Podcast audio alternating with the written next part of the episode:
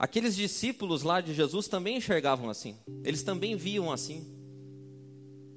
E eu acho que se Jesus viesse hoje, a gente faria exatamente as mesmas coisas que aqueles caras fizeram. Pode ser que a gente levasse Jesus para dar um rolê por aí e conhecer as igrejas mais descoladas da cidade. Ó Jesus, vai ver como que é bom aqui. Teu nome aqui, ó. Todo domingo o pessoal fala. Tem gente que fala de um jeito, tem gente que fala de outro jeito. Mas o importante é que o senhor está bombando aqui na cidade, viu? O senhor está indo bem. E é por isso que eu quero ler com você Mateus capítulo 24, porque é nesse contexto que estava acontecendo isso aqui. Os discípulos amavam o sistema religioso, amavam a igreja, amavam as coisas que aconteciam e acharam que Jesus ia amar também. E certo dia, Mateus capítulo 24, versículo 1 diz o seguinte: Quando Jesus ia saindo do templo, depois de ter dado a volta, Aproximaram-se dele os seus discípulos para lhe mostrarem a estrutura do templo. Mostrar a estrutura do templo é dizer: olha como isso aqui é maravilhoso. Eles não estavam encantados só com o prédio do templo, eles estavam encantados como as coisas funcionavam, com a dinâmica do templo. Eles estavam encantados em como a religião tinha se tornado algo tão organizadinho, assim, tão bonitinho, e acharam que Jesus ia ficar maravilhado também. Jesus, porém, lhes disse: não vedes tudo isso? Em verdade vos digo que não ficará aqui pedra sobre pedra que não seja derrubada. Não ficará aqui pedra sobre pedra que não seja derrubada. E o que é que Jesus estava tão irado? Por que, que ele ficou tão encafifado? O que, que Jesus estava querendo desmontar? Se você pega a estrutura religiosa daquele tempo, o sacerdote do templo era Caifás, genro de Anás. E o templo tinha a tradição de ter apenas sacerdotes da tribo de Levi ministrando. Mas aquele cara não tinha mais. Ele não olhava tanto mais para isso. E ele começou um nepotismo, colocando gente que era só da, da turma dele, indicando os amigos, mesmo que esses não tivessem a menor vocação sacerdotal. O sinédrio, que era uma casa que julgava as coisas que aconteciam no templo e era constituído por 72 anciãos, que julgavam as causas das pessoas, também estava todo corrompido e decidia de acordo com aquilo que era mais conveniente para as famílias que dominavam a estrutura religiosa. Os sacrifícios que eram oferecidos no templo tinham virado um negócio tão poderoso e tão abundante que na volta do templo existia toda uma estrutura para atender. Ou seja, você não precisava mais trazer o teu cabritinho de casa, como a gente lê lá. Você poderia comprar ali na hora. E se o teu dinheiro fosse um dinheiro externo, que não era aquele que era na, da região, tinha gente que trocava para você o dinheiro, eram os cambistas. E você comprava. E lógico que para você poder vender os animais ali, você tinha que fazer parte do grupo dos caras lá. Então você tinha a tua fazendinha ali, repartia os lucros. O perdão e a bênção eram comprados por dinheiro.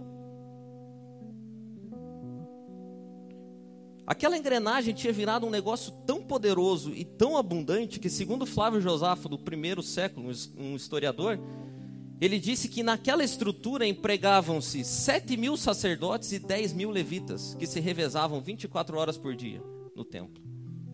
Nada parecido com o que a gente vê hoje. Igrejas que estão sempre abertas, que tudo gira ao redor do templo.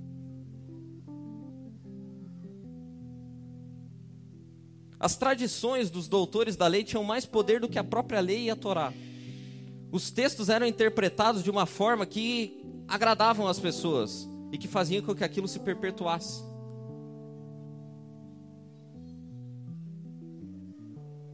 Mas sabe o que é estranho e muito estranho? É que tudo aquilo funcionava perfeitamente bem como uma engrenagem. Aquilo funcionava de forma tão azeitada que os discípulos, ao olharem para aquilo, falaram: Jesus, olha que coisa maravilhosa. Os sacrifícios continuavam a ser oferecidos, o perdão continuava a ser vendido. E quanto mais o tempo passava, mais aquele monstro crescia. Até o dia que aparece Jesus, dizendo que não ficaria pedra sobre pedra que não fosse derrubada. E Jesus inicia um novo movimento, e esse movimento agora era diferente, porque não era mais gente que fazia parte da política. É um movimento em que agora cobradores de impostos, prostitutas, gente da pior espécie possível que não tinha chance no templo, pode começar a fazer parte também. E Jesus fala: ó, e agora é o seguinte: o templo não é mais aqui, o templo é onde você estiver. O templo anda, o templo se movimenta, o templo ri, o templo chora. O templo faz orações.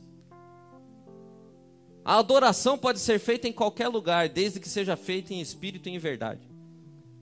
Jesus inaugura um novo movimento e esse movimento começa a bombar.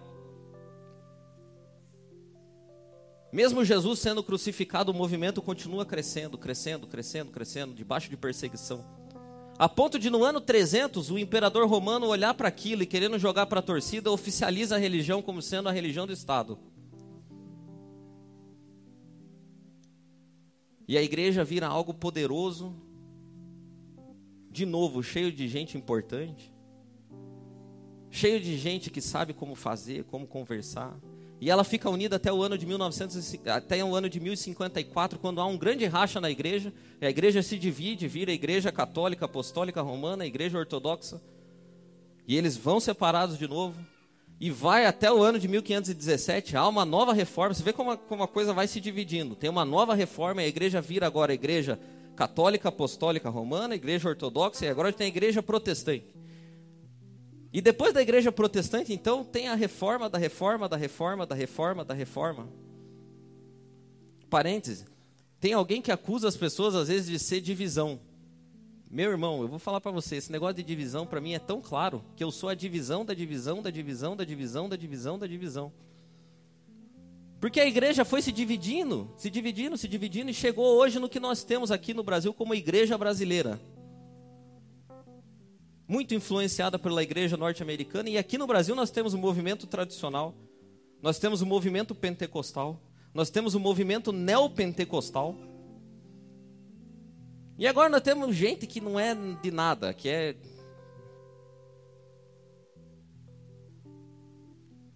E por que, que eu estou falando tudo isso?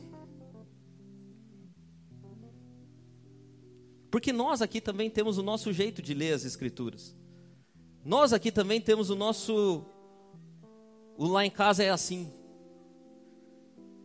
E quando a gente fala que lá em casa é assim, isso não foi feito aleatoriamente. A gente também orou a Deus, a gente também viu o que Deus tinha para nós, a gente também um dia olhou para todo o movimento que era feito e falou assim: cara, eu acho que as coisas não são assim. No fundo, com perdão da expressão, sabe o que nós somos? Nós somos um macaco que um dia foi bater no outro e falou, cara, mas por que, que esse cara tem que apanhar? Eu, né? Nós nunca tomamos um jato de água. Porque será que se ele pegar aquele cacho de banana, nós também não vamos poder todo mundo participar? Por que cargas d'água nós temos que derrubar o macaco da escada?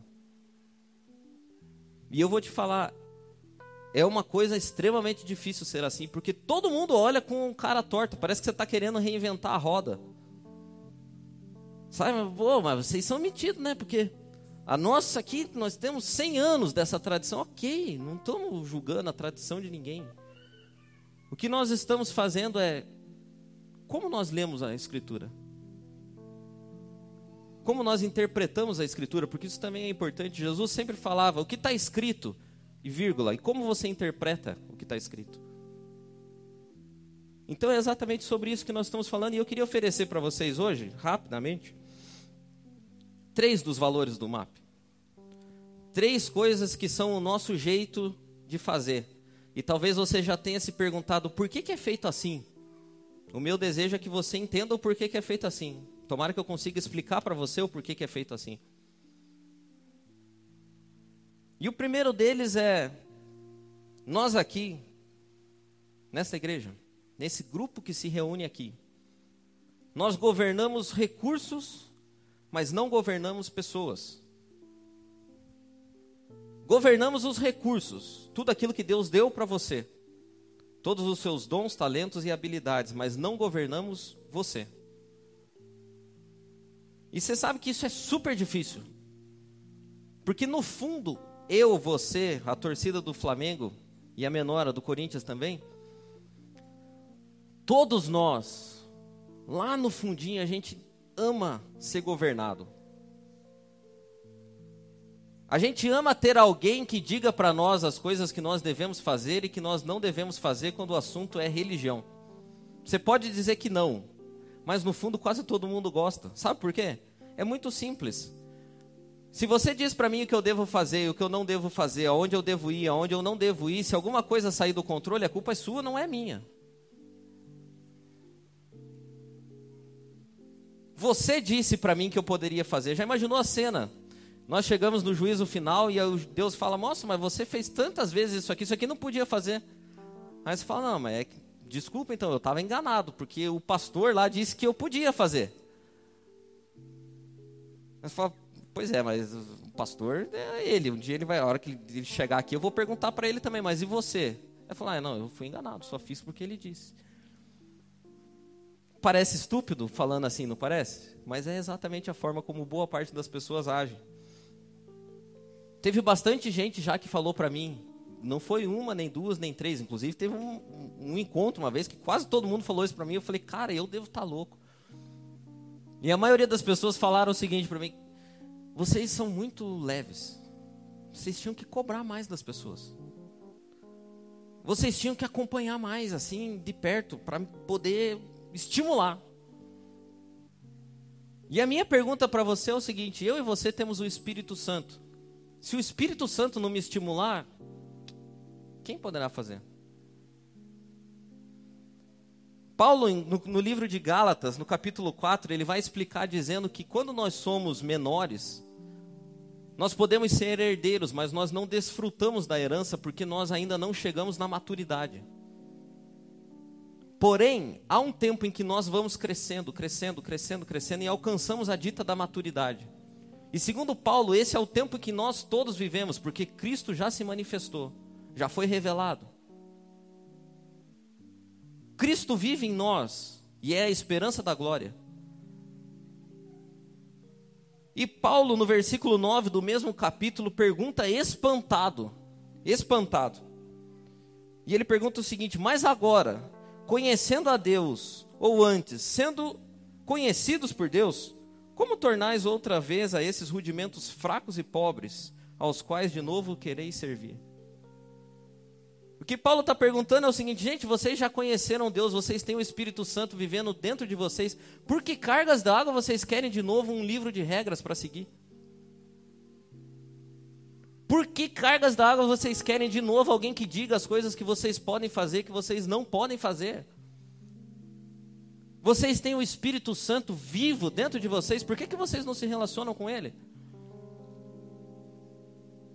Sabe que todas as vezes que alguém me pergunta sobre por que, que nós somos tão leves e nós cobramos tão pouco as pessoas, por que, que nós não criamos um jeitão que possa fazer as pessoas pertencerem a esse lugar e seguirem aquele livro de conduta? A minha resposta é sempre com uma mesma pergunta. Eu pergunto para a pessoa duas coisas. Primeira coisa, você ama Jesus de verdade? Ama Jesus de verdade? Entende o sacrifício dele de verdade? Ama ele por isso? E a segunda pergunta, você se relaciona com Jesus diariamente? Ou você pertence a uma igreja? Ou você frequenta uma igreja?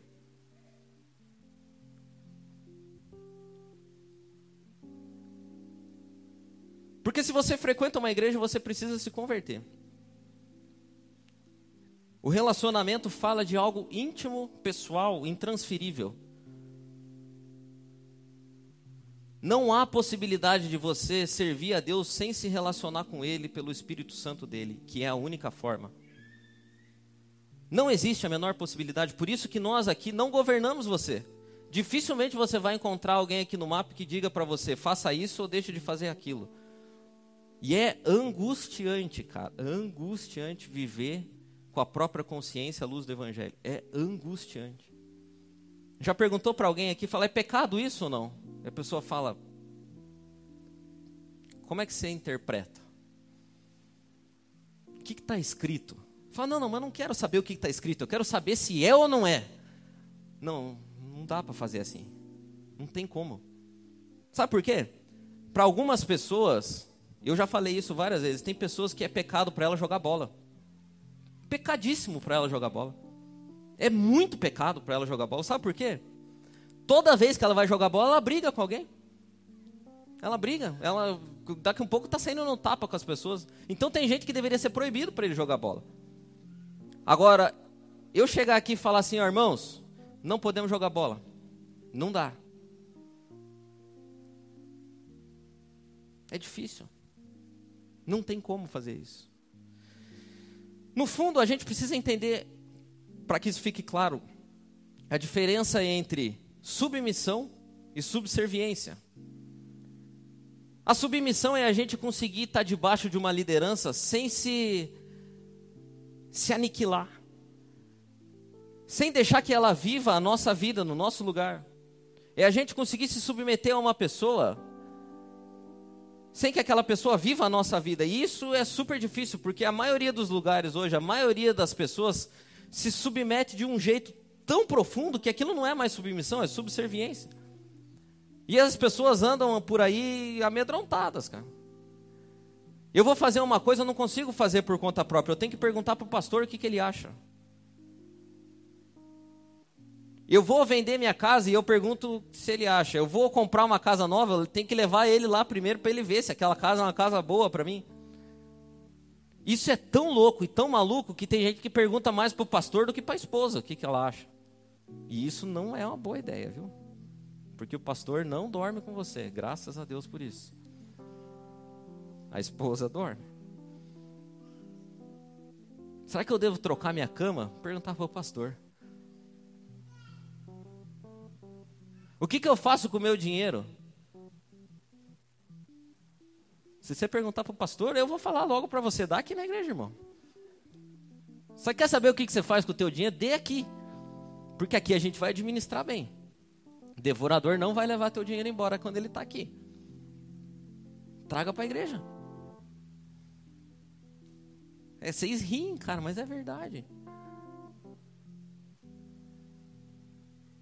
A coisa maravilhosa é quando eu consigo colocar o meu ombro debaixo da liderança de alguém, suportando aquela pessoa, ajudando ela, mas sendo eu mesmo, sendo dirigido pelo Espírito Santo, tendo convicções próprias, tendo ideias próprias, lendo a Bíblia, ouvindo Deus falar comigo, me relacionando com Ele. Hebreus, no capítulo 13, versículo 17, diz para vocês o que vocês devem fazer. Prestem bastante atenção, anotem, grifem, façam uma orelhinha na Bíblia. Obedeçam a seus líderes. Obedeçam a seus líderes. E submetam-se à autoridade deles. Eles cuidam de vocês como quem deve prestar contas. Obedeçam-lhes para que o trabalho deles seja alegria e não peso. Pelo amor de Deus, pessoal. Pelo amor de Deus. Vou ler de novo.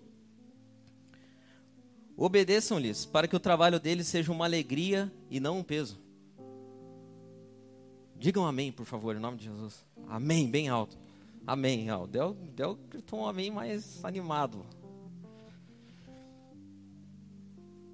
Sabe por quê que vocês devem obedecer para que o trabalho não seja peso? Pois isso não seria proveitoso para vocês. Se o trabalho pastoral for um peso, as pessoas que estão debaixo desse trabalho não têm proveito nenhum. E muitos pegam esse texto aqui e dizem que vocês têm que fazer exatamente o que é dito, mas não é isso que o texto está dizendo. O texto está dizendo que nós devemos nos submeter a uma ideia, a uma visão, a um propósito geral. Porque aquelas pessoas que estão cuidando de nós, cuidam por um motivo específico. Elas um dia vão ter que dar conta um pouco disso também. E isso é. Cara, não queiram estar nessa posição, porque isso é difícil. O meu grande dilema é o seguinte, com relação a esse valor aqui. Eu sempre penso nisso. Digo pro cara o que eu penso porque algum dia também Deus pode requerer de mim. Ou digo para ele seguir o caminho que a consciência dele, a luz do evangelho mandar. É difícil encontrar esse equilíbrio. E é muito mais difícil com pessoas que não se submetem a nada. Com gente que não tem responsabilidade nenhuma, que não tem compromisso nenhum. E aí você fica numa. Putz, cara, quantas vezes parentes aqui? Você, você vai aconselhar alguém e daí lá no fundo eu penso assim, falo, cara, se eu falar, eu vou me indispor. Se eu não falar, posso ser negligente. E aí, você se dispõe ou você é negligente? E lá no fundo tem uns caras que você fala assim, putz, eu vou falar para não ser negligente, mas quer saber de uma coisa? Não vai adiantar nada. Tem esses irmãos. E aí você fala, para não ser negligente, não adianta nada e você se indispõe e a pessoa fala ainda que você é ruim. Você fala, é, é, era bem isso mesmo que ia acontecer, eu sabia já. É. Aí saiu da igreja. E ainda está falando mal da gente. Não é fácil, cara. Não é fácil. Sabe qual seria a solução perfeita? Eu, você, todo mundo. A gente dobrar o nosso joelho e pedir para que Deus fale conosco exatamente aquilo que nós precisamos ouvir, da forma como nós precisamos ouvir, e que, se for preciso, nos corrija. Antes de você ir pedir um conselho para alguém, dobre o teu joelho e fale: Deus, o que eu preciso ouvir nessa situação? E quando você for pedir um conselho para alguém, faça essa oração e coloque mais uma vírgula. Fale assim: Deus use aquela pessoa para falar exatamente aquilo que eu preciso ouvir, do jeito que eu preciso ouvir, na hora que eu preciso ouvir, com as palavras que eu preciso ouvir. Que o Senhor use aquela pessoa, se for preciso, de um jeito áspero, para que eu seja chacoalhado. Tem coragem de fazer essa oração? Tem? Porque é exatamente isso que nós precisamos. Porque lá no fundo, cara, nós podemos criar aqui na igreja um sistema de regras perfeito para você seguir. Algo que te coloque como uma régua, que você saiba, se eu fizer isso, isso, isso, isso, isso, isso, eu sou um crente perfeito. Se eu der tanto, se eu ajudar aqui, se eu fizer ali, se eu não for chato, se eu puxar saco do pastor, disfarçadamente por honra, eu vou ser um crente perfeito, mas eu vou te dar uma notícia. A hora que você fizer tudo isso e voltar para casa, fechar a porta do teu quarto e dobrar o teu joelho para orar, você vai ser exatamente você mesmo. E lá Deus vai ver exatamente quem você é, sem máscaras, sem pinta de crente. Porque a palavra dele diz que ele sonda o que vai no fundo do nosso coração, esquadrinha o nosso pensamento. Tem uma música que eu gosto muito do Jesus Adrien Romero. E ele fala que quando Nádia me vê, quando ninguém me vê, quando não posso falar mais que a verdade, quando eu não posso falar mais do que a verdade, quando ninguém me vê, é exatamente essa pessoa que eu sou.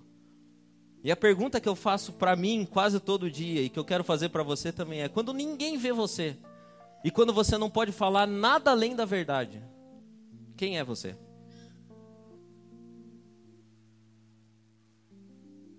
De joelhos num quarto escuro, diante de Deus e de mais ninguém, quem é você? Será que você é uma pessoa governada e dirigida pelo Espírito Santo? Ou será que eu e você somos pessoas que fomos acostumados a uma vida de igreja? Aprendemos um conjuntinho aqui e outro ali, e lá no fundo a gente pensa que está fazendo tudo bem. Mas quando ninguém vê, quando só aquele que som do coração vê, quem somos nós? Porque é essa pessoa que um dia vai comparecer diante de Deus e Deus vai falar: Eu te dei dons, talentos, habilidades, recursos. O que foi que você fez com eles? É essa pessoa que vai chegar um dia diante de Deus e vai prestar conta da vida que viveu. Por isso não adianta a gente a gente se enganar. Não adianta a gente se enganar. Não adianta a gente construir um personagem de igreja. O que nós temos que fazer é Deus, pelo amor de Deus mesmo. Muda o meu coração, transforma a minha vida.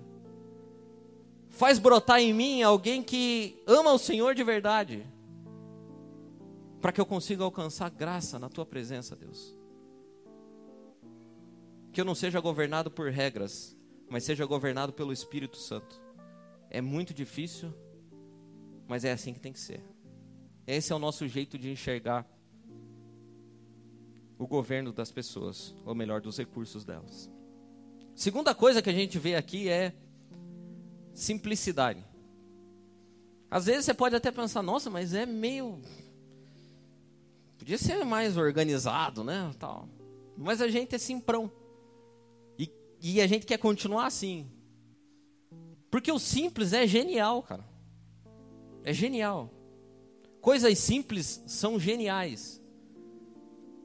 O problema é que a gente vai enfeitando o pavão, entendeu? O pavão já é enfeitado, não precisa. Não, não, vamos botar mais uma purpurina aqui no pavão.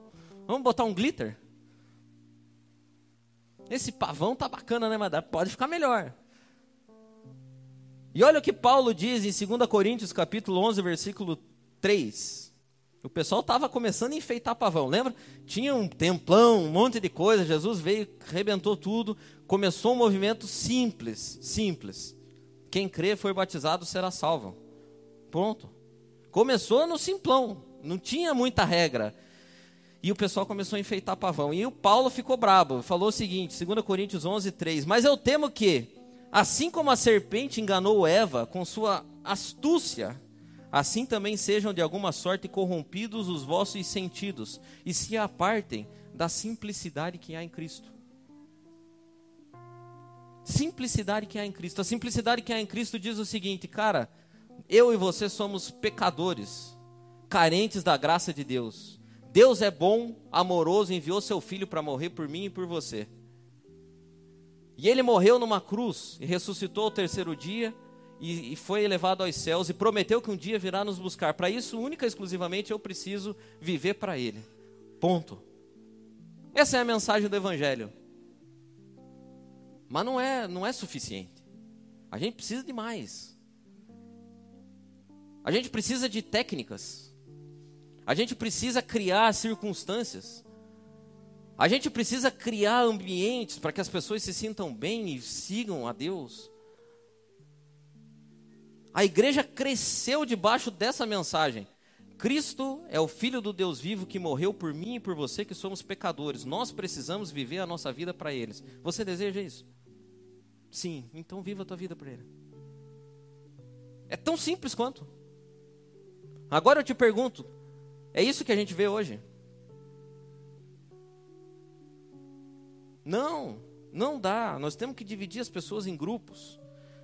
Nós temos que ter uma mensagem que fale com o skatista, nós temos que ter uma mensagem que fale com. Ui. Com o corintiano, né? Que tem que ser diferente. Nós temos que ter uma mensagem que fale com o enfermeiro, nós temos que ter uma mensagem que fale com os profissionais, nós temos que ter o culto do empresário, nós temos que. Cara, isso é clube, isso não é igreja. Não, criar um clube, o clube dos caras que são assim, não.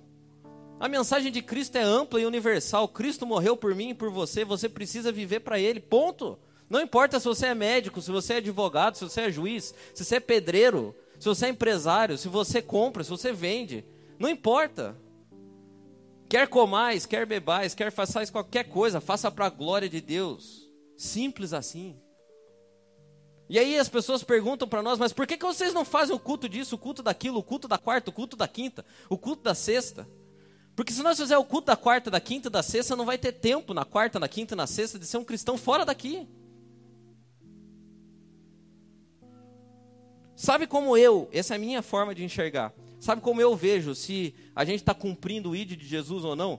As nossas atividades são todas desenvolvidas no templo? Você precisa vir aqui para servir a Deus? Quando alguém fala para você assim, eu estou fazendo a obra de Deus, logo na tua cabeça você pensa, o cara está na igreja fazendo alguma coisa, nem que seja varrer. É assim que você pensa? Ou você tem a capacidade de imaginar uma pessoa lá no trabalho dela e falar assim: essa pessoa está fazendo a obra de Deus. Porque se eu e você não temos a capacidade de imaginar que alguém fora daqui, desse, desse contexto, está fazendo a obra de Deus, a gente não entendeu. A gente está olhando no modelo antigo. 10 mil levitas, 7 mil sacerdotes, gente fazer. É muito burocrático, é muita complicação tem que ser mais simples. Tem que ser mais simples. Se eu te mandasse planilhar hoje todas as atividades que nós, como igreja brasileira, tá? Quando eu falo igreja, é sempre a brasileira, não estou falando só dessa daqui. Tudo que a gente faz, assim, coloque na ponta do lápis. E depois compare com as escrituras e com aquilo que Jesus mandou que a gente fizesse. Quantos, quanto, qual percentual disso é relevante? Eu já fiz esse exercício. E assim, cara, você, é terrível quando você faz isso. Escreva todas as coisas que a gente faz. E depois compare com aquilo que Jesus mandou a gente fazer. Faça esse teste. Faça esse teste, você vai descobrir. Que a gente está sendo enredado numa artimanha, é bem o que Paulo falou. As astúcias. Hoje o diabo talvez não queira tirar a gente daqui, ele quer deixar a gente aqui batendo cabeça. Se estressando porque eu não tive tantas oportunidades. É que não dá tempo, cara. O culto tem duas horas, eu já tomei 37 minutos do culto. Eu queria também falar, eu queria também pregar, eu queria também cantar. Eu não tive oportunidade. Esse ano eu só cantei dez vezes o solo. O resto eu fiquei tudo no back.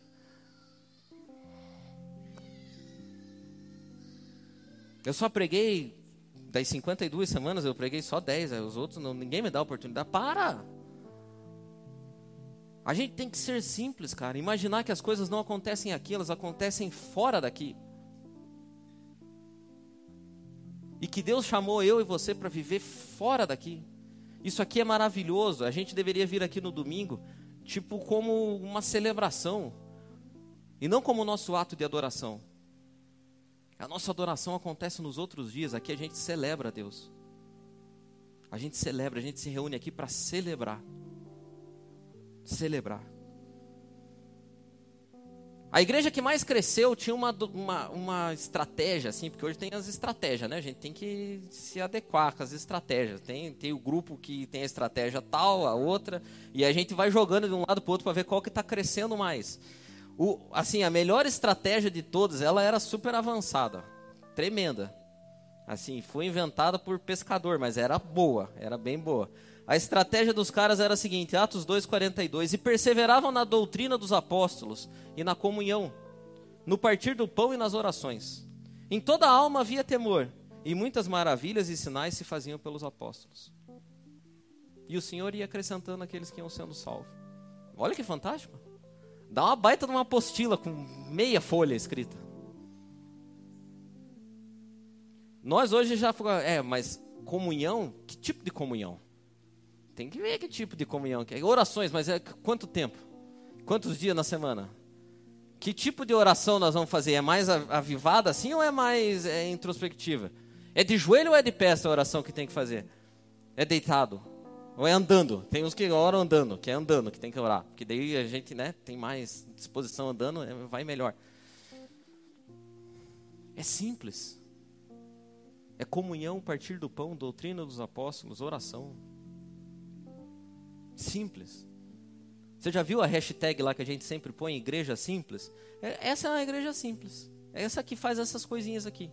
Ora, parte o pão e persevera na doutrina. É simples. É isso que a gente tem que ter. Isso tudo misturado com temor faz com que a igreja cresça. Sabe qual é o nosso método? Atos 2:42. Dá para fazer camiseta agora. Igreja, Atos 2:42. Método Atos 2:42. É assim, é simples. Então, por favor, em nome de Jesus, não traga glitter para a igreja, não enfeite mais o pavão. Não complique as coisas, porque assim já é bem difícil. Não, não apurrinhe, não apurrinhe. Não apurrinhe. Viva simples. Antes de nós querer fazer grandes coisas, vamos perseverar na oração, na doutrina e na comunhão. Depois, quem sabe, né, se sobrar tempo, a gente faz outras coisas. Mas primeiro vamos focar no básico. E como é que você foca no básico? Por exemplo, você participa de um pequeno grupo? Participa não? Não, não tenho tempo. Mas como é que nós vamos ter tempo para ganhar o mundo se nós não temos tempo para participar de um pequeno grupo? Porque lá no pequeno grupo é bem fácil de você partir o pão perseverar na doutrina e na oração. Você faz isso. Você come junto, você ora junto e você reparte a palavra junto uma vez por semana, sentado lá duas horas. É tão bom, cara. É o simplão, entendeu? Simplão. Então, se você não participa de um pequeno grupo, eu te aconselho. É um método bom. Vai lá para um pequeno grupo. Lá as pessoas vão conhecer você de verdade. Você não vai ser difícil de você se esconder. Aqui é fácil, aqui vocês parecem tão bonzinho, mas lá no pequeno grupo, no grupo do WhatsApp do pequeno grupo, eu saberei quem você é. Você é o cara que lê as mensagens e não responde. Não responde, dá vontade de ir lá na tua casa, abrir o teu celular e responder por você. Fala, responda a mensagem. Você é o cara que dá o migué para não ir na quarta-feira. Dá o migué, porque, né? Eu tenho que ajudar meu parente que está indo lá para a praia levar uma geladeira. Saberemos quem você é. Então frequente um pequeno grupo. Lá você vai começar a ser trabalhado. Deus vai pegar você lá, bem com cuidado. Vai pegar na sua cabeça. Os irmãos vão te ajudar. Vai ser bom, vai ser bem legal. Tá? Último. Meu Deus. Discipulado. Eu acho que se a gente tivesse que eleger uma única, uma única atividade para nós fazer aqui na igreja, uma única coisa, que a gente deveria fazer era discipulado.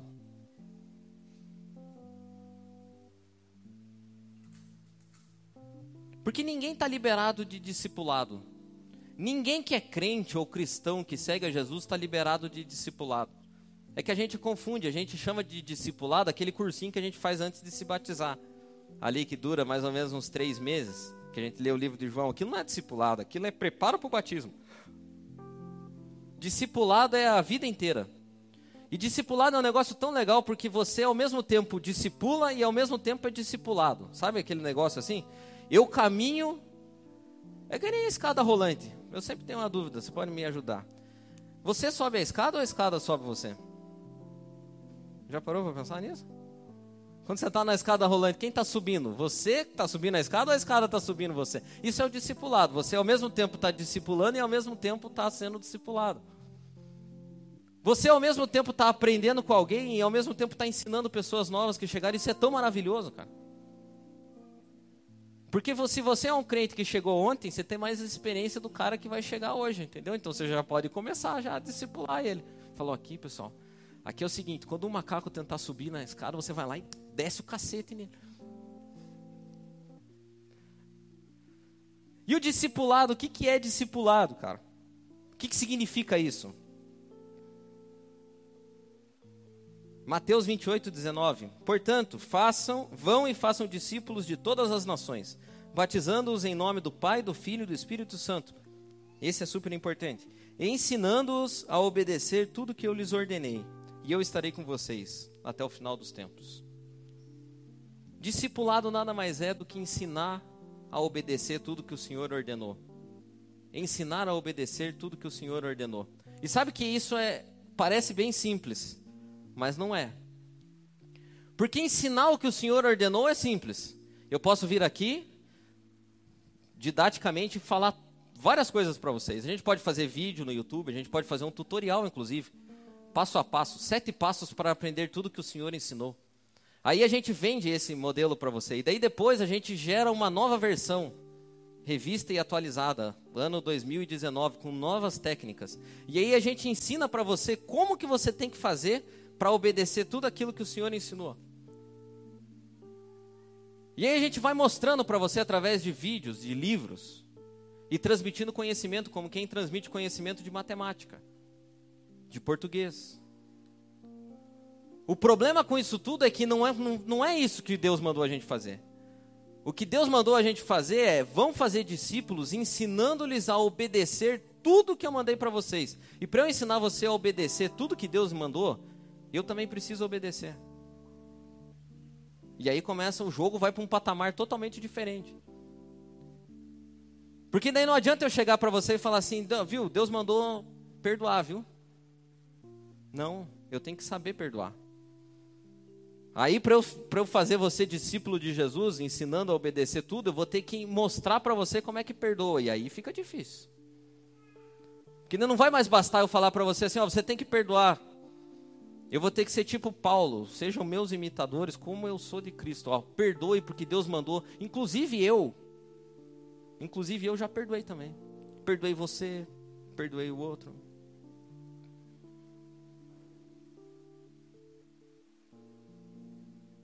É assim que a gente faz.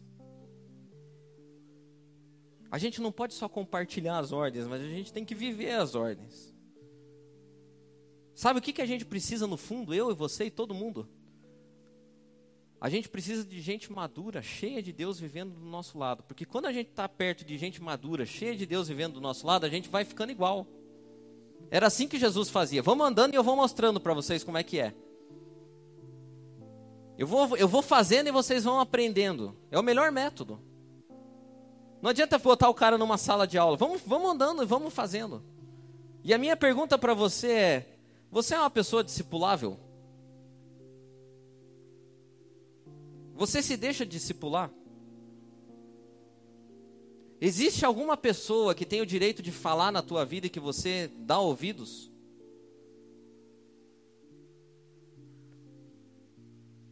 Quem é a tua referência? E mais importante de quem é a tua referência, como você absorve as coisas que ela vive? Como você escuta ela? Quem é a pessoa que tem o direito de chegar na tua casa e falar assim, cara, me desculpa, mas você está errado? Você tem alguém assim? Porque se você não tem, você não é discípulo. Se ninguém tem o direito de entrar na tua vida e falar das coisas que precisam ser modificadas, você não é um discípulo.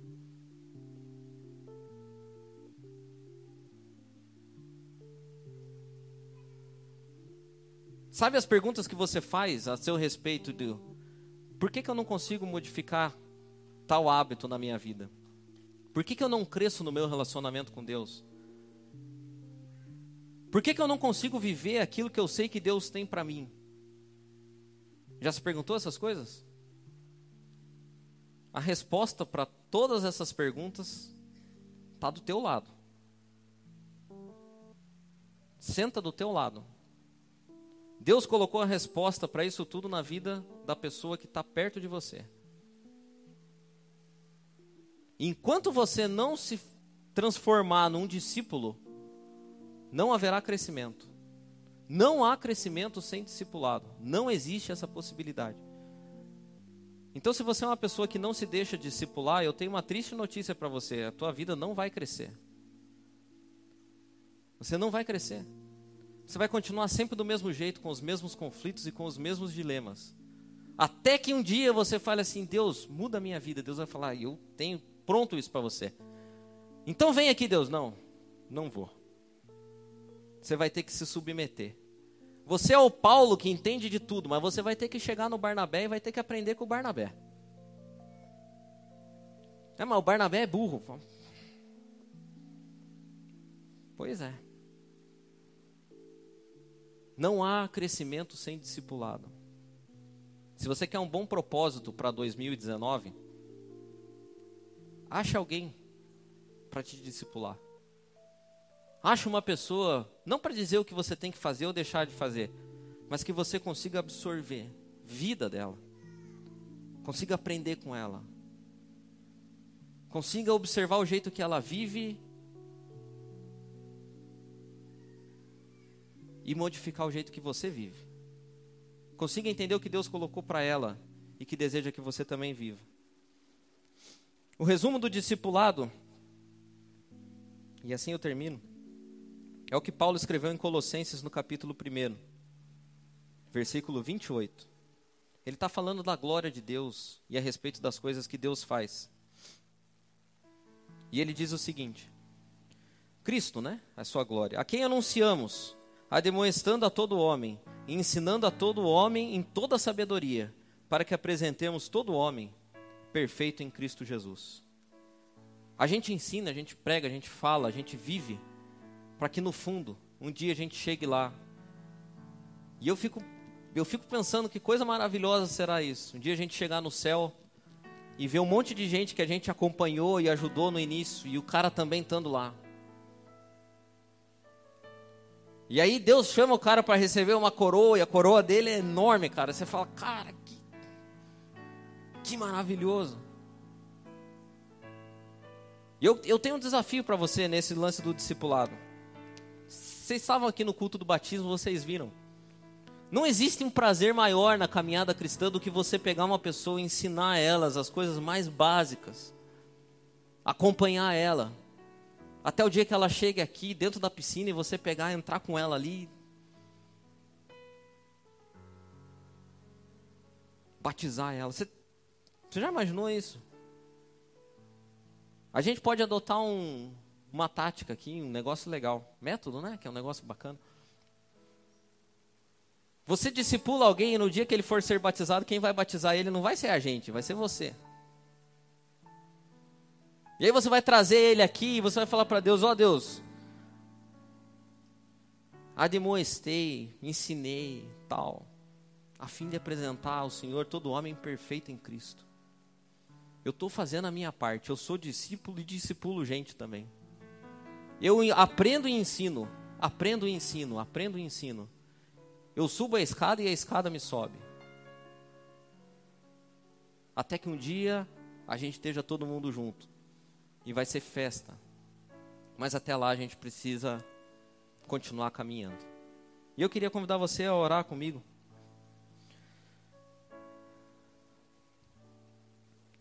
Que nesse ano você seja governado único e exclusivamente pelo Espírito Santo, seja cada dia mais simples. e que você seja e faça discípulos para a glória de Deus. Que a cada dia você aprenda com alguém e ensine alguém.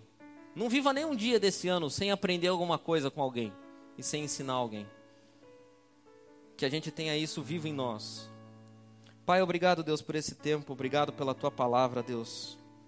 Obrigado pela tua vida que produz vida em nós, ó Deus. Obrigado por sempre ter um caminho para nos encontrar, através da tua bondade, da tua misericórdia.